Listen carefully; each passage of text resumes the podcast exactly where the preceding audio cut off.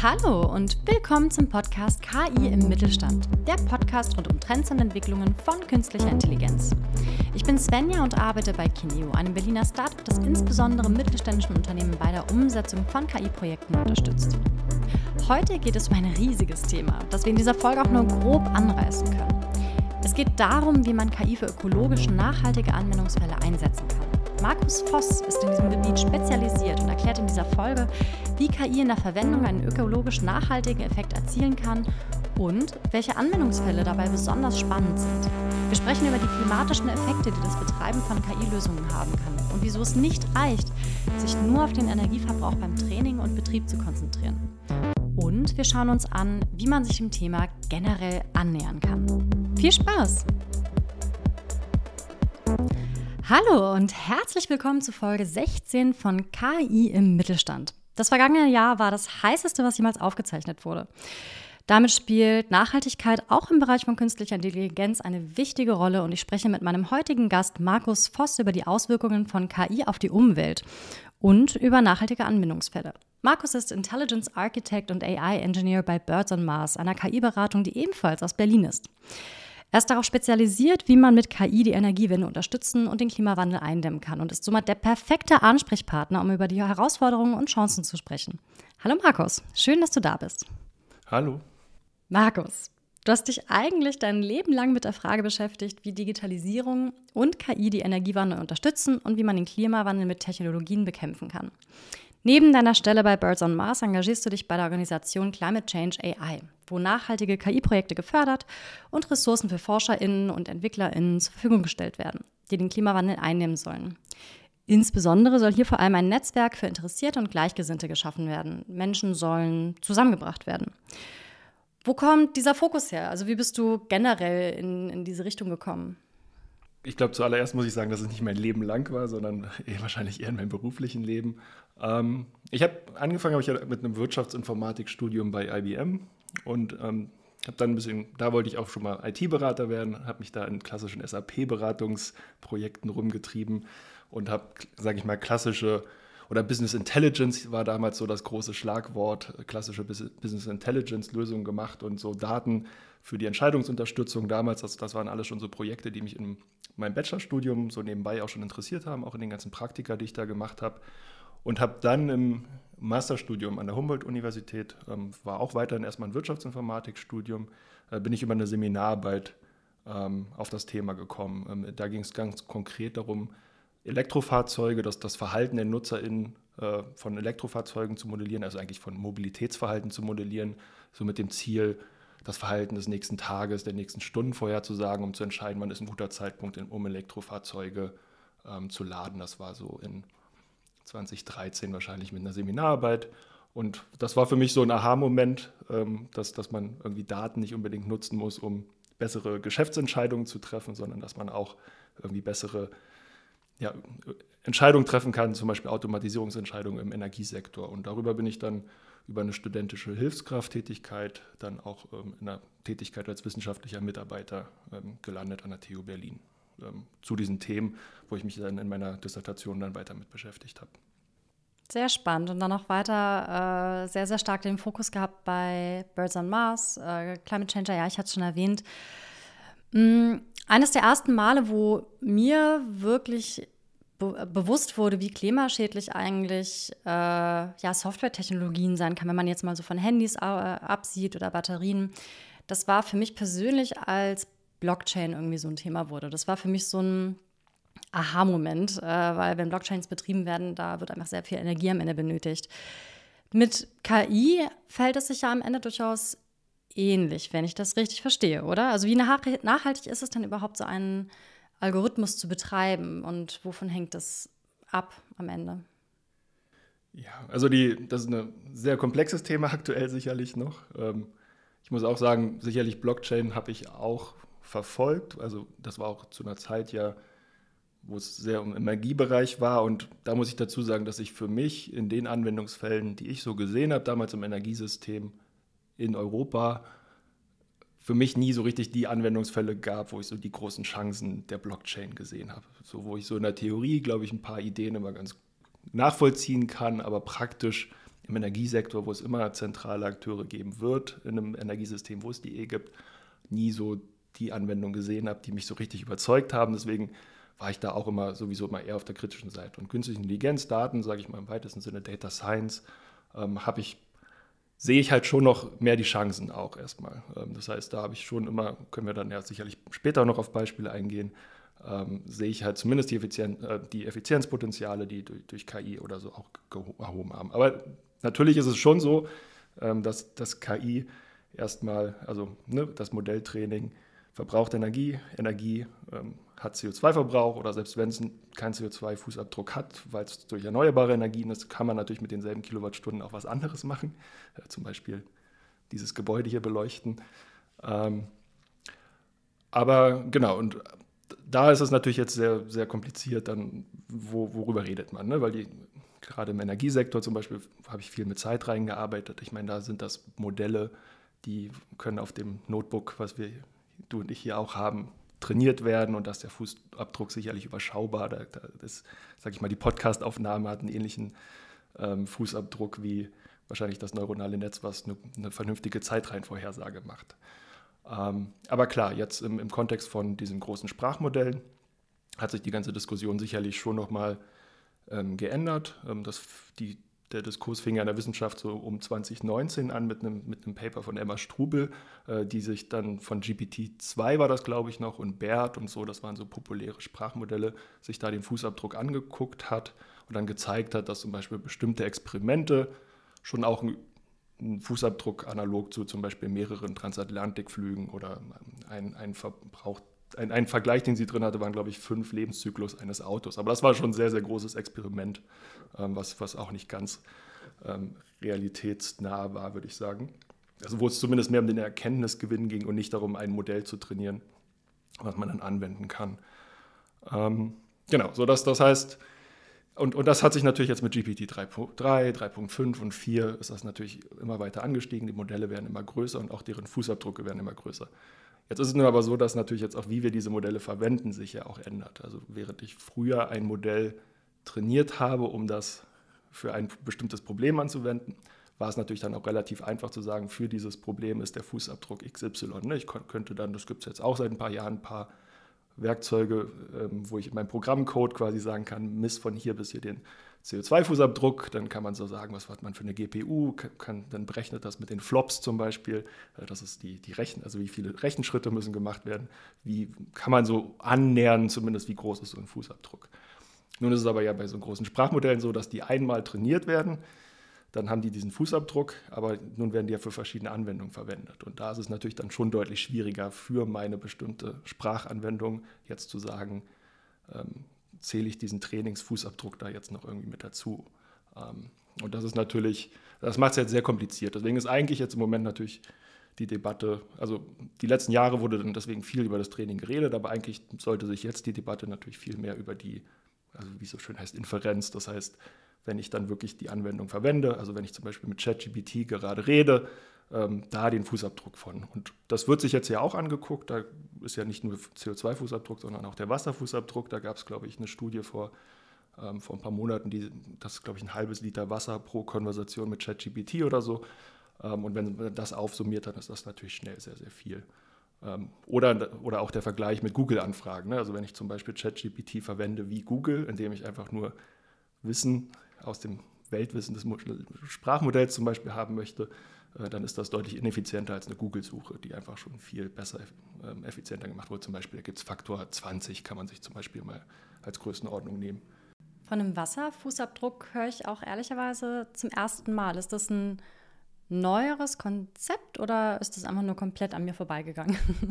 Ja, also CO2-Fußabdruck war, glaube ich, so das, was in den letzten Jahren so am populärsten in der Wissenschaft war. Und Wasserfußabdruck habe ich jetzt auch das erste Mal irgendwann im, im vergangenen Jahr, glaube ich, so Arbeiten gesehen, die das gesehen haben. Wobei es natürlich, also die zumindest konkrete Zahlen berechnet haben, wobei das natürlich als Fußabdruck, als, als ökologischer Nachhaltigkeitsfußabdruck ähm, schon auch länger, also wir, wir haben zum Beispiel mit, mit dem, äh, damals als ich an der TU Berlin war, habe ich mit dem IOW und dem Algorithm Watch zusammen an der Studie gearbeitet, wo wir auch mal so einen ganz umfassenden Blick auf alle ökologischen Kriterien hatten und da hatten wir auch den Wasserfußabdruck natürlich auch schon mit drin, auch wenn es damals noch nicht viele Studien gab.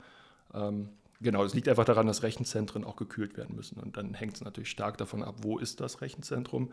Ist es in einem Gebiet wie, gut, da kenne ich mich jetzt gerade, sagen wir mal, es ist in Island oder sowas, in, irgendwo an der Küste und hat irgendwie viel Wasser, dann würde ich sagen, dann ist eine Kühlung vielleicht nicht so das Problem. Wenn es aber natürlich irgendwo äh, in Nevada in der Wüste ist, in den USA, dann ist das sicherlich ähm, schon so, dass, oder es würde sogar jetzt, das, das ist sogar noch nicht gar nicht mehr so absurd, wenn es in Brandenburg wäre. Ne? Also sogar hier in Berlin, in Brandenburg, haben wir ja mit Trockenheit zu kämpfen und die Diskussion gab es jetzt zum Beispiel bei dem Tesla-Werk.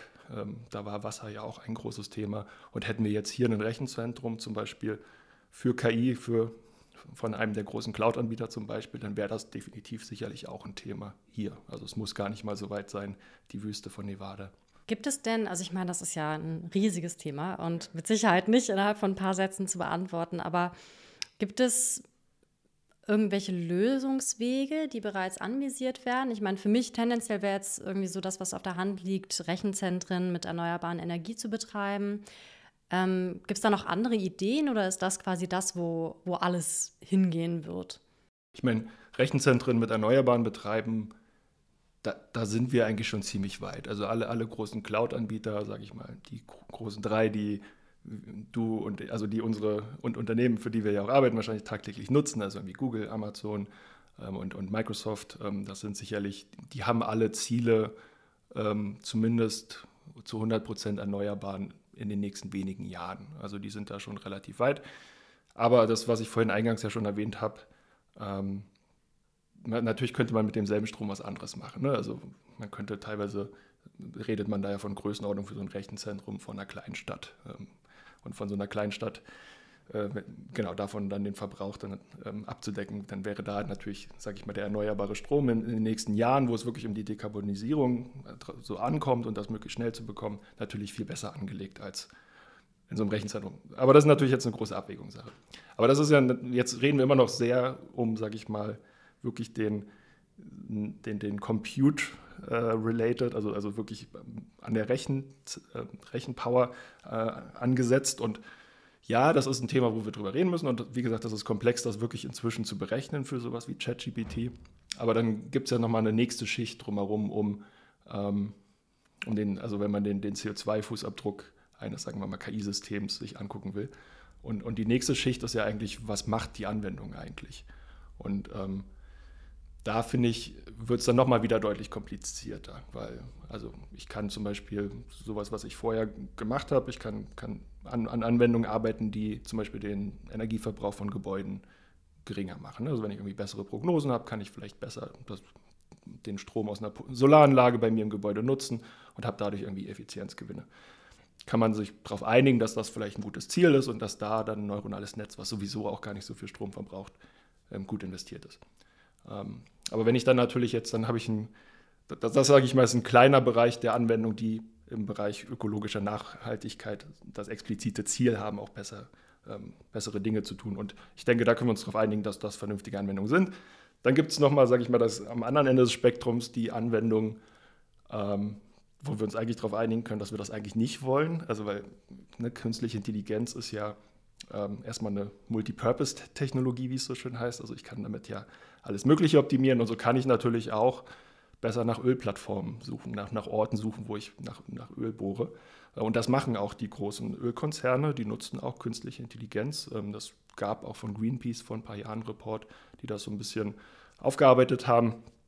Äh, das führte dann sogar dazu, dass bei Google Cloud ähm, auch MitarbeiterInnen gekündigt, gekündigt haben. Gab es so ein bisschen so eine Kündigungswelle.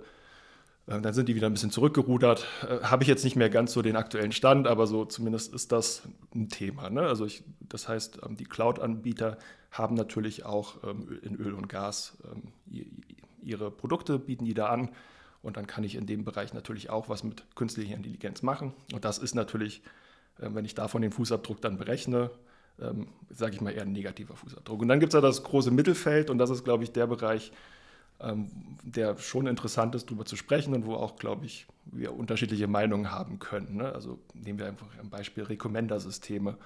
Ähm, ein Recommender-System, ähm, sage ich mal, in einem Online-Shop für einen Fast-Fashion-Provider, ähm, der einem besser Fast-Fashion anbietet, äh, vielleicht von Produkten, die ich gar nicht brauche, die vielleicht gar nicht so nachhaltig sind, weil, weil sie einfach von der Qualität nicht so gut sind oder die mich davon überzeugen, dass ich jede Saison irgendwie neue Ware brauche.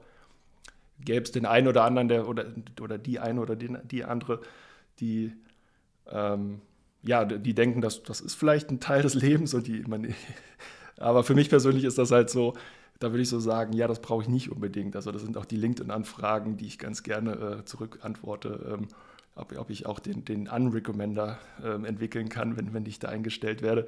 Ähm, denn genau, ich würde viel lieber eine KI, die antwortet und, und einem sagt, brauchst du das wirklich oder so, das fände ich irgendwie viel spannender. Aber natürlich gibt es auch Recommender, ähm, sagen wir mal, wir, wir entwickeln ja zum Beispiel in Birds und Mars auch äh, Recommender-Systeme im Bereich Zeitungen. Und da können wir uns irgendwie darauf einigen, ja, irgendwie bessere Zeitungsartikel zu lesen. Damit kann, kann ich gut lesen und das erleben und das kann ich gut nachvollziehen. Das heißt, ein Fußabdruck in dem Bereich ist dann halt irgendwie, dann, dann ist es eine ähnliche Diskussion wie bei anderen Digi Digitalisierungsbereichen. Oder, oder TikTok wäre jetzt vielleicht auch so ein gutes Beispiel. Ne? Also ähm, TikTok-Recommender ist das jetzt gut oder schlecht? Für mich in meinem Leben spielt das keine Rolle. Ähm, in, in, anderen Leben von jüngeren Menschen spielt das eine große Rolle. Ähm, und da, aber bei mir spielt es vielleicht YouTube, der YouTube-Recommender eine, eine, Rolle.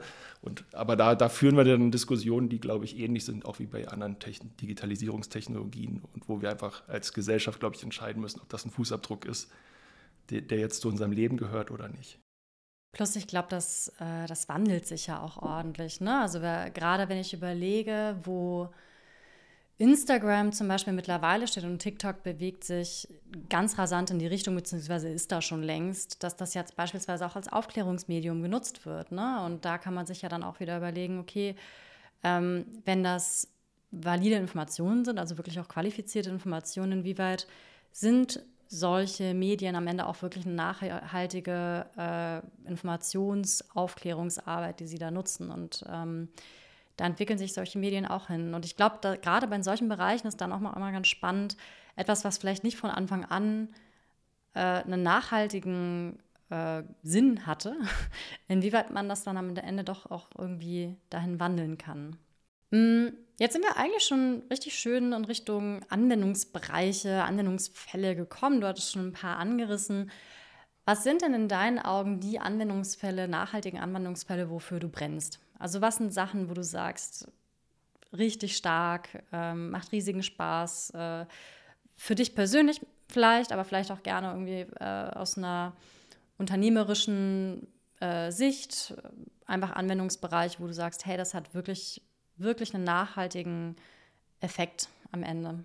Es ist natürlich immer so, dass gerade die aktuellen Projekte die spannendsten sind, aber ich überlege so ein bisschen. Ich meine, in der Vergangenheit und, und habe ich ja viel im Energiebereich gearbeitet und ich finde in dem Bereich, also gerade was so Vorhersagen im Stromsektor, das war für mich jahrelang immer irgendwie so eins meiner Lieblingsbeispiele, weil das für mich so ein, auch eine Erfolgsstory war, weil ähm, ich finde, erneuerbares Energiesystem braucht man einfach sehr gute Prognosen. Und da gab es dann so vor ein paar Jahren, sage ich mal, so diesen, ähm, diesen Trend, dass gerade so für solare Prognosen auf wirklich Netzebene, das geht inzwischen nur noch mit KI wirklich, wirklich gut, weil ähm, wenn man gerade Solarprognosen, da kann man sich wirklich dann die Wolkenfelder angucken, wie sie über das Bundesland, über, also es gibt dann ähm, die Übertragungsnetzbetreiber, die haben ja Regelzonen und dann sieht man schön, wie das Wolkenfeld über die Regelzone geht. Und wenn man da dann wirklich für die nächsten Minuten, für die nächsten Stunden deutlich akkuratere Prognosen hat, als das vorher möglich war mit, sage ich mal, klassischen statistischen Modellen, dann war das für mich immer so, so ein wirklich gutes Beispiel, äh, wo der Impact groß war, wo, wo man gesehen hat, dass die Netzbetreiber auf einmal deutliche bessere Prognosen hatten als mit den traditionellen Ansätzen, die zum Beispiel statistische Modelle waren oder auch physikalische Modelle, also wo man wirklich zum Beispiel versucht hat, das Netz zu modellieren, die Physik zu modellieren und dann so bottom-up zu einer Antwort kommt. Und dann hat man gesehen, da hatte ich auch zum Beispiel an der TU Masterarbeiten betreut, wo man das dann zum Beispiel datengetrieben gemacht hat. Und das waren für mich so wirklich spannende ähm, Cases. Ähm, sicherlich auch im, immer im Bereich so ökologische Nachhaltigkeit, Nachhaltigkeit, das, wo es ähm, auch immer für mich so offensichtlich war, ist die Auswertung von Satellitendaten, weil auch mit Satellitendaten kann man super viele Entscheidungen treffen. Ähm, auch das ist in dem Bereich sicherlich was, wo die KI immer für mich super Sinn macht. Ähm, Im letzten Jahr fand, fand ich ähm, sehr recht beeindruckend, jetzt erstmal nochmal wieder, noch, noch erstmal nicht ein persönliches Beispiel, ähm, fand ich recht beeindruckend eigentlich, wie im Bereich Wetterprognosen ähm, die KI deutlich besser geworden ist. Ähm, das, wenn man das über die letzten Jahre verfolgt hat, hat man halt schon gesehen, so, ja, so ein bisschen funktioniert das prinzipiell, aber im letzten Jahr gab es dann das erste Mal so die, die Momente und das hat der, das ECMF, also das European Center for Medium Short-Term und Medium-Term Forecast, also so eine europäische Institution, die wirklich Wettermodelle auch äh, betreibt und die haben sich das dann haben jetzt halt wirklich auch so eine Benchmarking-Suite angelegt, wo man so seine Machine Learning-Modelle auch gegen die physikalischen Modelle, die zum Beispiel alle sechs Stunden, alle drei Stunden laufen, auf Supercomputern. Und da hat man dann den Vorteil, dass künstliche Intelligenz halt da wirklich helfen kann, auch Dinge schneller zu machen. Also dann kann man Modelle häufiger laufen lassen. Man kann die Auflösung vielleicht räumlich erhöhen oder die zeitliche Auflösung. Und das, das ist dann schon super spannend. Und dass man dann auch, auch halt, wie gesagt, im letzten Jahr gab es das erste Mal, dass zum Beispiel das Graphcast-Modell von DeepMind dann auch für einige Parameter mindestens genauso gut ist oder ein kleines bisschen besser. Das ist immer je nachdem, wie man es genau an sich guckt, aber zumindest ähnlich gut ist. Und ähm, die haben dann auch Artikel im letzten Jahr geschrieben, wo sie so sehen, ja, okay, KI wird in den nächsten Jahren einfach wirklich auch zu besseren Wetterprognosen gehören. Und das hat ja wiederum dann auch einen großen Impact auf viele Bereiche, sei es in der Landwirtschaft, äh, wo man sich jetzt vielleicht auch an, an Klimaveränderungen anpassen muss. Ähm, und ja, genau. Und, oder halt, wo wir es auch schon gesagt haben, im Energiesektor, Solarprognosen, ähm, genau, überhaupt Ertragsprognosen. Wir haben in der letzten, oder da kommen wir jetzt dann ganz gut zu einem Projekt, äh, an dem ich im letzten Jahr oder die letzten zwei Jahre mitgearbeitet habe. Das war mit der Stadt Berlin. Da ging es um die Stadtbaumbewässerung in Berlin. Ähm, denn auch Stadtbäume müssen sich an, an das Klima anpassen und ähm, die werden eh bewässert, also vor allem junge Stadtbäume.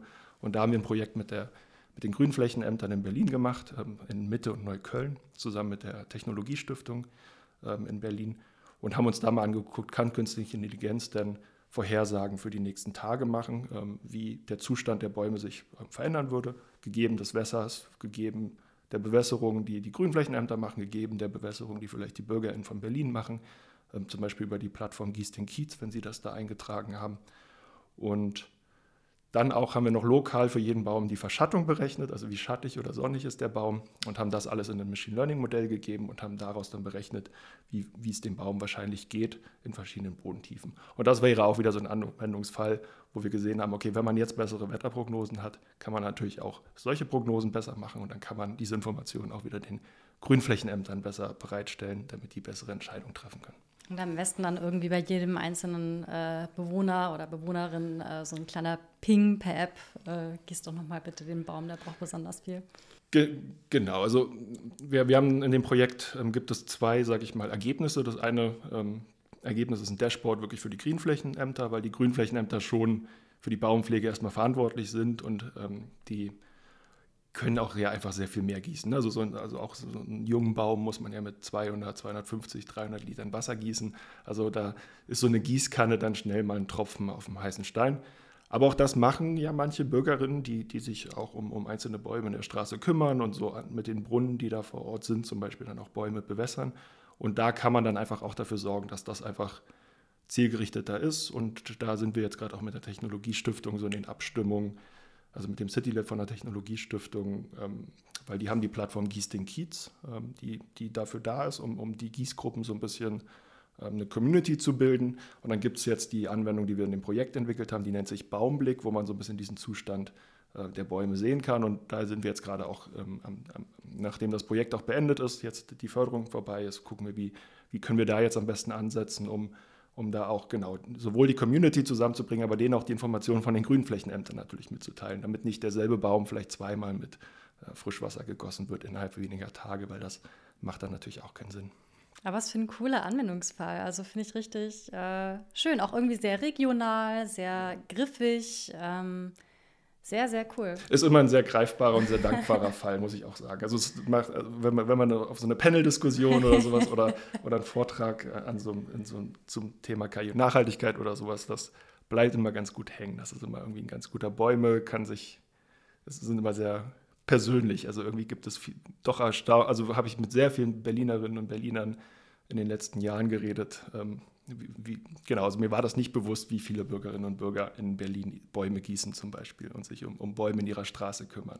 Ah, ähm, ist das, das so? Ich hätte jetzt eher sogar andersrum gedacht. Also mir, mir war das ehrlich gesagt so nicht bewusst. Das, mir, ich kam noch nicht so auf die Idee. Also ich habe auch die Bäume bei mir in der Straße ganz anders wahrgenommen. Also nachdem ich auch mit den Daten gearbeitet habe, habe ich gelernt, dass ich, obwohl ich, im, ich, ich wohne im Akazienkiez in Schöneberg und habe gelernt, das sind gar keine Akazien, sondern das sind ja falsche Akazien.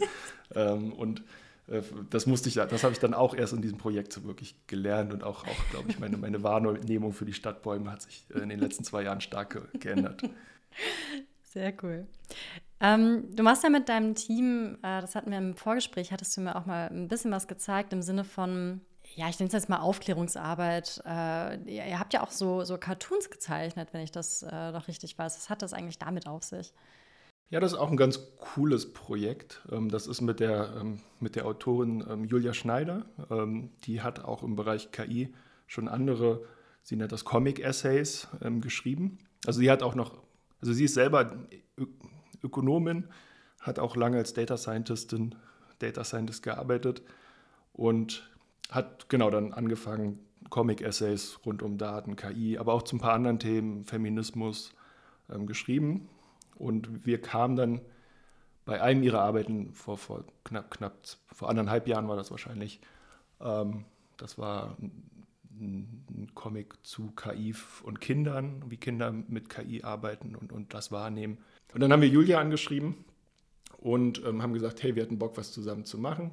Und wie wäre es denn zum Beispiel zu KI und Klima, KI und Nachhaltigkeit? Und da hat sie gesagt, findet sie super. Sie hatte auch zum Thema Nachhaltigkeit und Klima eh schon immer mal was mit einer anderen, äh, mit einer Illustratorin, mit der sie zusammenarbeitet. Ähm, schon wollte sie immer schon mal was machen. Dann haben wir uns zusammen getroffen und haben uns so ein bisschen ausgetauscht. Ähm, und genau, dann habe ich erstmal alles, was ich zu dem Thema weiß, auf, äh, in ein großes Dokument zusammengefasst. Das hatte dann sehr, sehr viele Seiten, sehr viele Links, die ich hier zusammengestellt habe von Climate Change AI, irgendwelche wissenschaftlichen Arbeiten, aber auch irgendwelche Studien.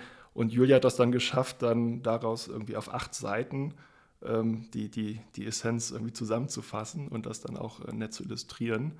Ähm, genau, und daraus ist dann, und, und die Pauline hat dann ähm, dem halt noch ja quasi aus dem Text quasi dann das auch noch illustriert und hat ähm, daraus dann den, den Comic A Pigeon's Tale gemacht, äh, das Comic Essay. Ähm, das gibt es auch unter pigeonstale.ai, ähm, kostenlos zum Download, zum Teilen. Und dank der TU München seit letztem Jahr auch auf Deutsch, ähm, die hatten uns das dann finanziert, dass wir das auch übersetzen können. Ähm, das war durch eine Veranstaltung, die wir da gemacht haben, eine Comic-Lesung und mit anschließender äh, Diskussion zu den Themen KI und Nachhaltigkeit. Und auch ein, da hatten wir eine ganze Co-Kreations-Session gemacht. Also das war dann im Rahmen einer Veranstaltungsreihe dort, wo dann auch ähm, die, die, das waren nicht nur Studierende und Studenten, sondern auch, ich glaube, auch Öffentlichkeit oder andere aus München, die dann dort auch selber noch eigene Panels weitergemalt haben oder Dali und ChatGPT genutzt haben, um da irgendwie noch eigene Impulse rund um das Thema Nachhaltigkeit zu kreieren. Und das war ganz cool. Und genau dadurch konnten wir das jetzt auch auf Deutsch übersetzen. Und ähm, deswegen haben wir das Comic jetzt auch auf Deutsch und auf Englisch verfügbar zum, zum Lesen und inspirieren, würde ich mal sagen. Na, das verlinke ich doch sehr gerne in den Show Notes. Hm, jetzt haben wir aber auch viele Möglichkeiten und Anwendungsbereiche geredet, äh, auch so ein bisschen über ja fast schon so eine Art äh, Bildungsauftrag bzw. Aufklärung in, den, in die Richtung. Was gibt es denn überhaupt für Herausforderungen, wenn wir über äh, die Implementierung von nachhaltigen Anwendungsfällen sprechen? Vor was für Hürden steht man da?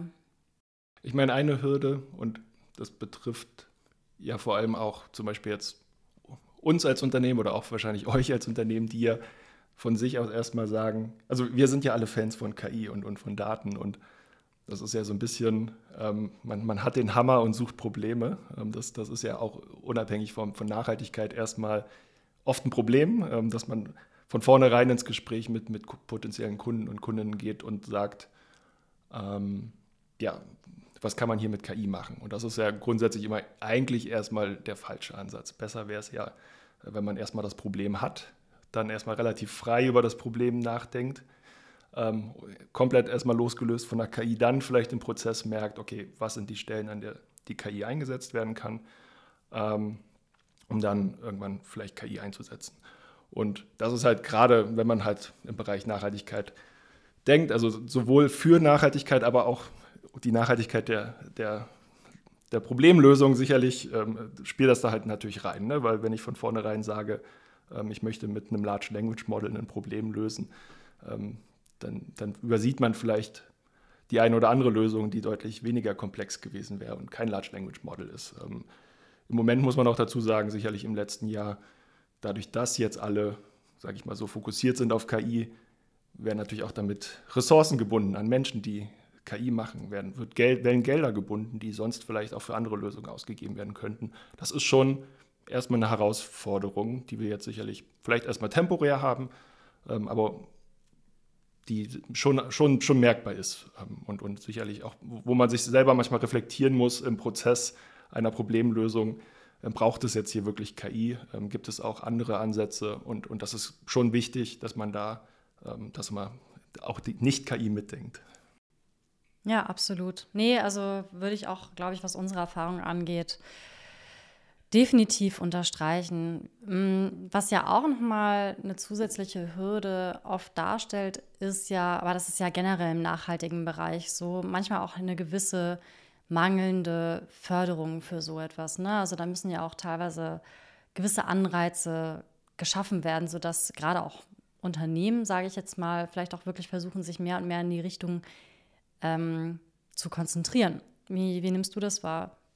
Ja, genau, genau so. Das ist ja prinzipiell so, ne, dass wenn man sich mit Nachhalt ökologischer Nachhaltigkeit, Nachhaltigkeit beschäftigt, oder, oder auch zum Beispiel, ich hatte auch ein paar VWL-Vorlesungen und dann, dann da hat man ja dann ein gutes Bild darüber, dass ja gewisse ähm, ja, Kosten einfach nicht fair abge, ähm, abgedeckt sind durch, durch echte Preise. Und, und sobald Dinge fair bepreist sind, ähm, ist es natürlich dann auch einfacher, da gegen dieses Ziel, äh, sag ich mal, zu optimieren. Aber wenn natürlich halt zum Beispiel der CO2-Fußabdruck hatten wir jetzt ja schon ein paar Mal als, als, als Kosten gar nicht fair abgebildet sind, dann ist es natürlich auch schwer, da eine Motivation für Unternehmen zu ähm, finden, um, um da ähm, mehr Nachhaltigkeit zu erreichen. Da muss man schon sagen, klar gibt es viele Vorreiter, ähm, die sicherlich auch hier und da schon proaktiver ähm, sind und, und sagen, okay, CO2-Fußabdruck möchten wir verringern, auch wenn es vielleicht erstmal ein bisschen teurer ist.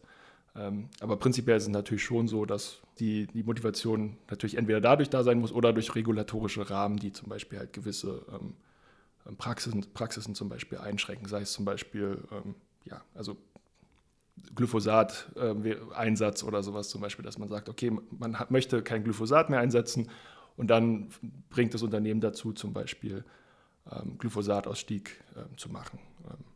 Was äh, wäre denn, wenn du jetzt überlegst, wir haben, äh, weiß ich nicht, viele, viele Unternehmen in Deutschland, was wäre denn so ein Anreiz zu sagen, okay, trotz vielleicht mangelnder Incentivierungen, ähm, mangelnder, ja, ich würde jetzt sagen, erster Motivation in Richtung nachhaltiger Anwendungsfälle zu gehen, was ist denn so einer der Gründe, es trotzdem zu tun für dich? Also was ist so ein, ein Argument zu sagen, ja, macht's, macht's trotzdem, es ist wichtig? Ich denke, dass es gerade in Zeiten des, ähm, des, ähm, ja, des Kampfs um die Talente, sage ich mal, oder um, um, um gerade ja auch junge Menschen oder so, ähm, wenn es darum geht, dann spielt das natürlich eine große Rolle, denn gerade, ich denke mal, auch in den Generationen die jetzt vielleicht von Menschen, die jetzt in ihren 20ern sind oder so, da ist das ja nochmal ein viel größeres Thema geworden, als jetzt vielleicht, ähm, als das vielleicht vorher in Generationen war, ähm, dass man sich für Klima interessiert, für ökologische Nachhaltigkeit interessiert, ähm, dass man einen Job mit Sinn im weitesten Sinne erstmal haben möchte. Und oder auch wirklich halt explizit nicht bei Unternehmen arbeiten möchte, ähm, wo, wo vielleicht ähm, der vorreitige Unternehmenszweck oder gewisse Unternehmenspraxisen oder so ähm, ökologisch nicht nachhaltig sind oder halt wirklich auch Schaden anrichten. Also für mich persönlich, ich habe zum Beispiel für mich entschieden, dass ich in keinem Online-Handel ähm, im, im, Bereich äh, Data Science arbeiten will, obwohl das natürlich eine gute Möglichkeit wäre und äh, gegebenenfalls auch eine lukrativere, vielleicht sogar äh, finanziell. Ähm, und, und genau so sehe ich halt das auch, dass es schon auch, das merkt man ja auch, wenn man sich unterhält im Freundeskreis oder auf, auf gut, wenn man auf Veranstaltungen im Bereich Nachhaltigkeit geht, dann sowieso. Aber ähm, wenn man sich da unterhält, dann, dann merkt man natürlich, dass Menschen auch getrieben sind.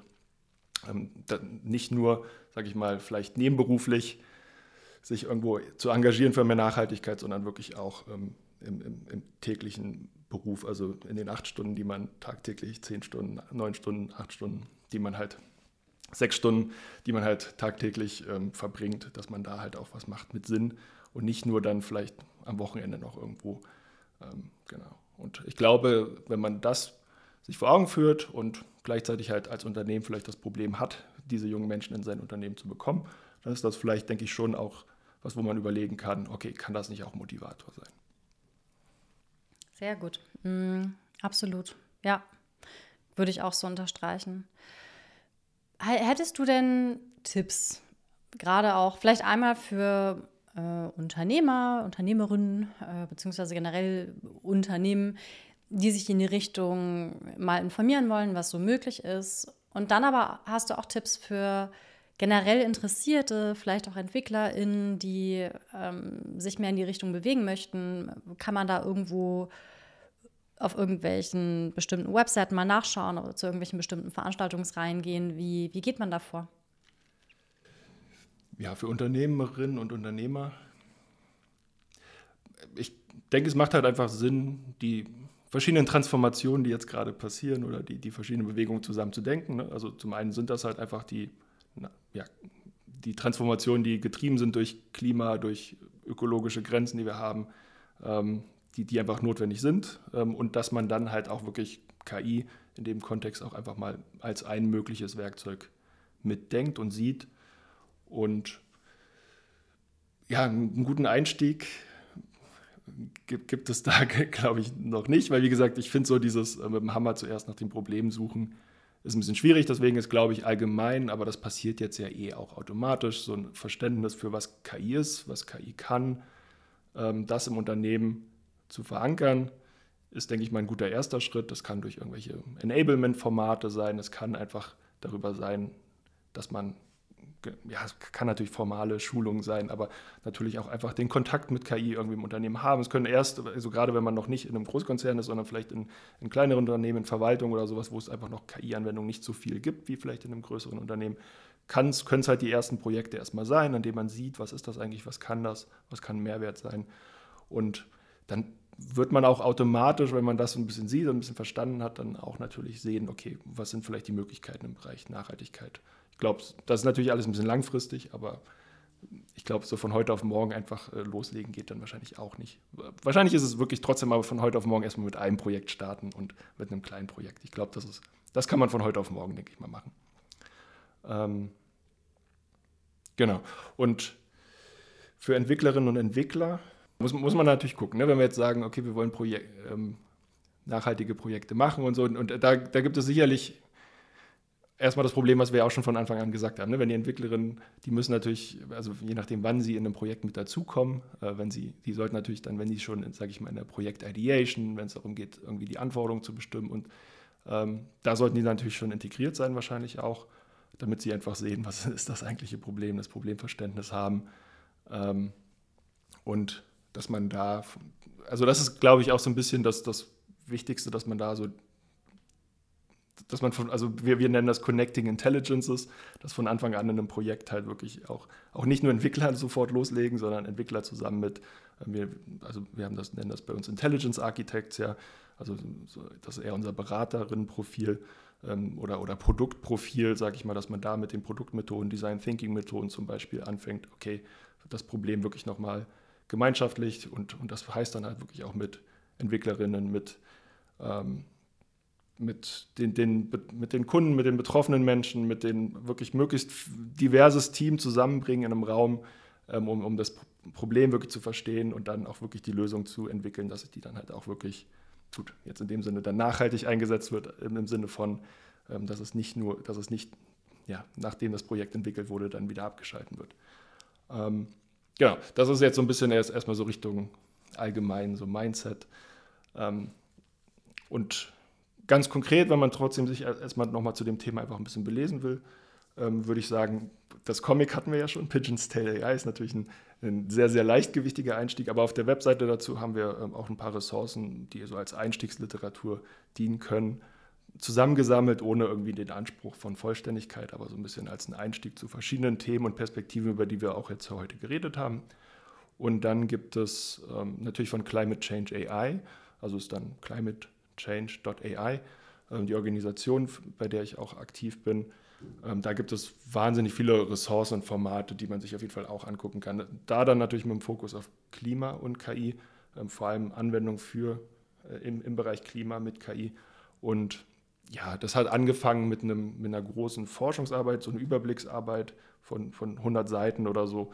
Und, das, und seitdem hat die Organisation regelmäßig Workshops organisiert auf den beiden großen Machine Learning Konferenzen, also auf der ICML und, und der ICLI und der NeurIPS. Also auf den drei Konferenzen sind regelmäßig ähm, Workshops. Da hatten wir inzwischen auch hunderte zusätzliche Einreichungen mit Beispielanwendungen, die wir inzwischen auch ganz gut durchsuchbar gemacht haben auf der Seite, sodass man so, wenn man sich zum Beispiel im Bereich Gebäude, im Bereich Mobilität, im Bereich Agrar, im Bereich Industrie äh, interessiert, dass man da relativ schnell ein paar Beispielanwendungen der letzten Jahre auch findet, was da Forscherinnen und Forscher machen. Das wäre so ein bisschen eher so ein wissenschaftlicher Einstieg.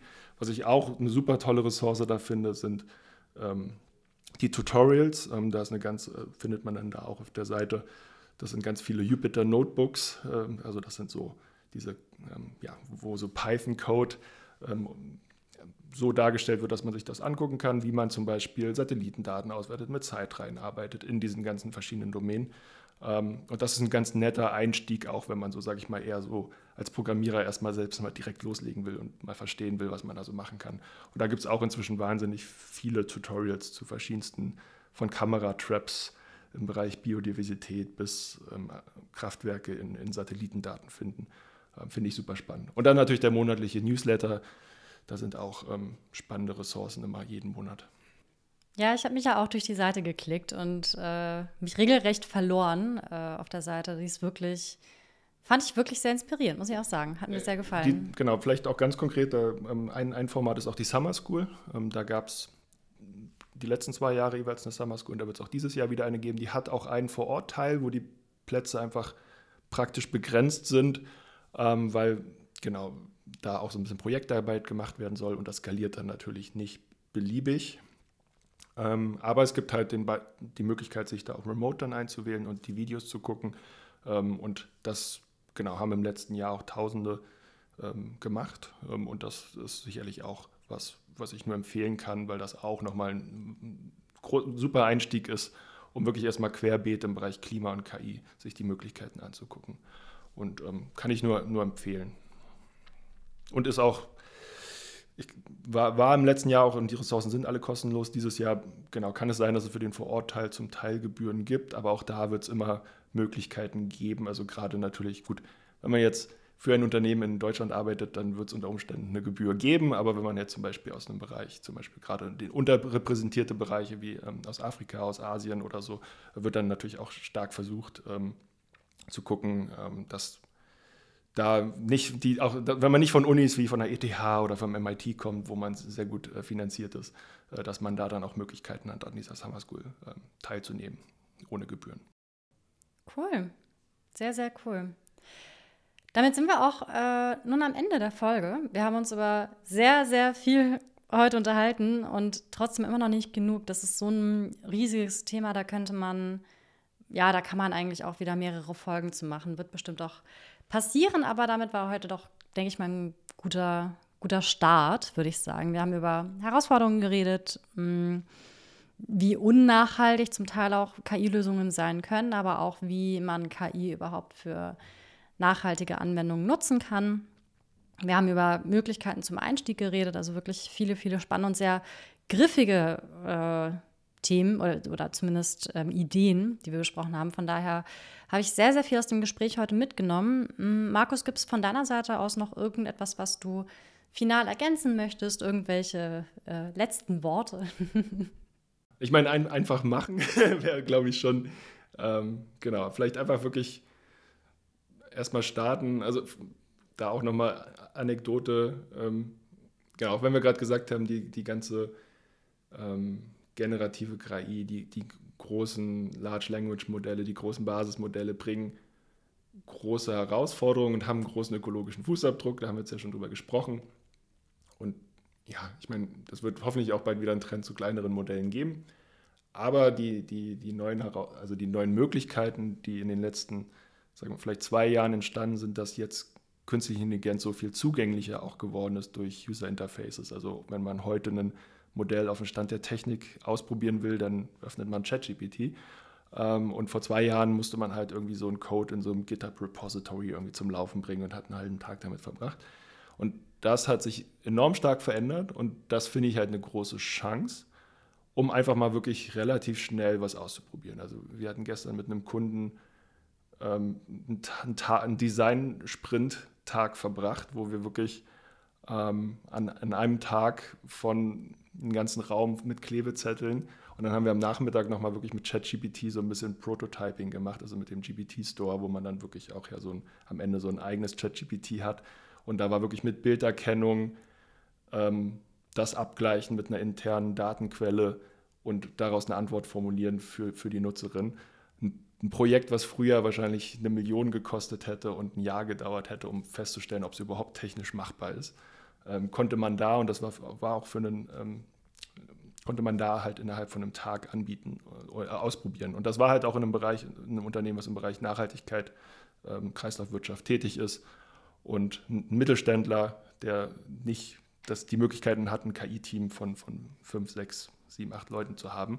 Und das finde ich eine super Chance, um halt wirklich einfach mal Dinge auszuprobieren ähm, und zu sehen, was, was geht gerade. Und dann kann man immer noch mal wieder den Schritt zurück machen und, und ein Modell wieder kleiner machen und, und auch ähm, aber trotzdem, das, das ich, fand ich gestern für mich einen super beeindruckenden Moment.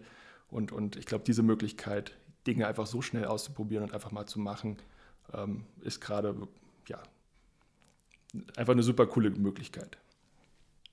Sehr cool. Ja, coole, coole Anekdote. Äh, vielen Dank fürs, fürs Teilen. Wenn euch diese Folge gefallen hat, hinterlasst doch gerne einen Like und folgt unserem Podcast oder auch Kineo oder äh, Birds on Mars natürlich auf LinkedIn. Folgt Markus. Mm, wir posten da alle eigentlich immer sehr spannenden Content und äh, viel auch in Richtung KI. Ansonsten würde ich sagen, hören wir uns beim nächsten Mal wieder und auch nochmal an dich vielen, vielen Dank, dass du heute da warst. Ja, und danke dir für die Einladung.